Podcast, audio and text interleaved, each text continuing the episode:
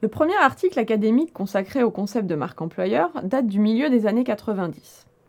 Il en pose la définition. La marque employeur, en anglais employer brand, renvoie à l'ensemble des avantages associés à un emploi et permettant d'identifier une entreprise en tant qu'employeur. Ces avantages, associés au fait de travailler pour un employeur, sont de plusieurs natures. Une typologie fait la distinction entre trois catégories de bénéfices de la marque employeur. Première catégorie, les bénéfices économiques, c'est-à-dire les récompenses monétaires offertes par un employeur, comme le salaire, les primes ou encore les avantages sociaux. Deuxième catégorie, les bénéfices fonctionnels, qui renvoient à l'intérêt du travail et aux opportunités de développement via la formation et les évolutions de carrière, par exemple. Troisième catégorie, les bénéfices psychologiques, qui correspondent au sentiment d'appartenir à l'organisation, de partager des valeurs communes et de contribuer à un projet organisationnel et stratégique. Mais le concept de marque employeur fait également référence à l'activité de management de la marque employeur, employer branding en anglais. Pour bien comprendre cette activité, il convient de distinguer le concept d'identité de marque employeur de celui d'image de marque employeur.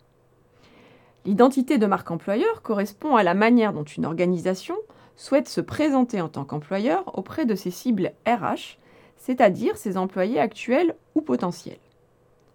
L'image de marque employeur correspond quant à elle à la perception que ces cibles ont de l'entreprise en tant qu'employeur. Le management de la marque employeur s'organise autour de trois activités principales qui visent à expliciter la marque employeur de l'entreprise afin d'apparaître comme un employeur à la fois attractif et distinct des employeurs concurrents. L'entreprise doit tout d'abord formaliser son identité de marque employeur, c'est-à-dire expliciter les avantages à travailler en son sein. Cette identité de marque employeur doit ensuite être communiquée auprès des publics cibles afin d'attirer les candidats et de susciter l'engagement des salariés. Enfin, l'entreprise doit agir conformément à la promesse employeur. Elle doit s'assurer de la cohérence entre l'identité de marque employeur communiquée et la réalité vécue à l'intérieur de l'entreprise par les salariés.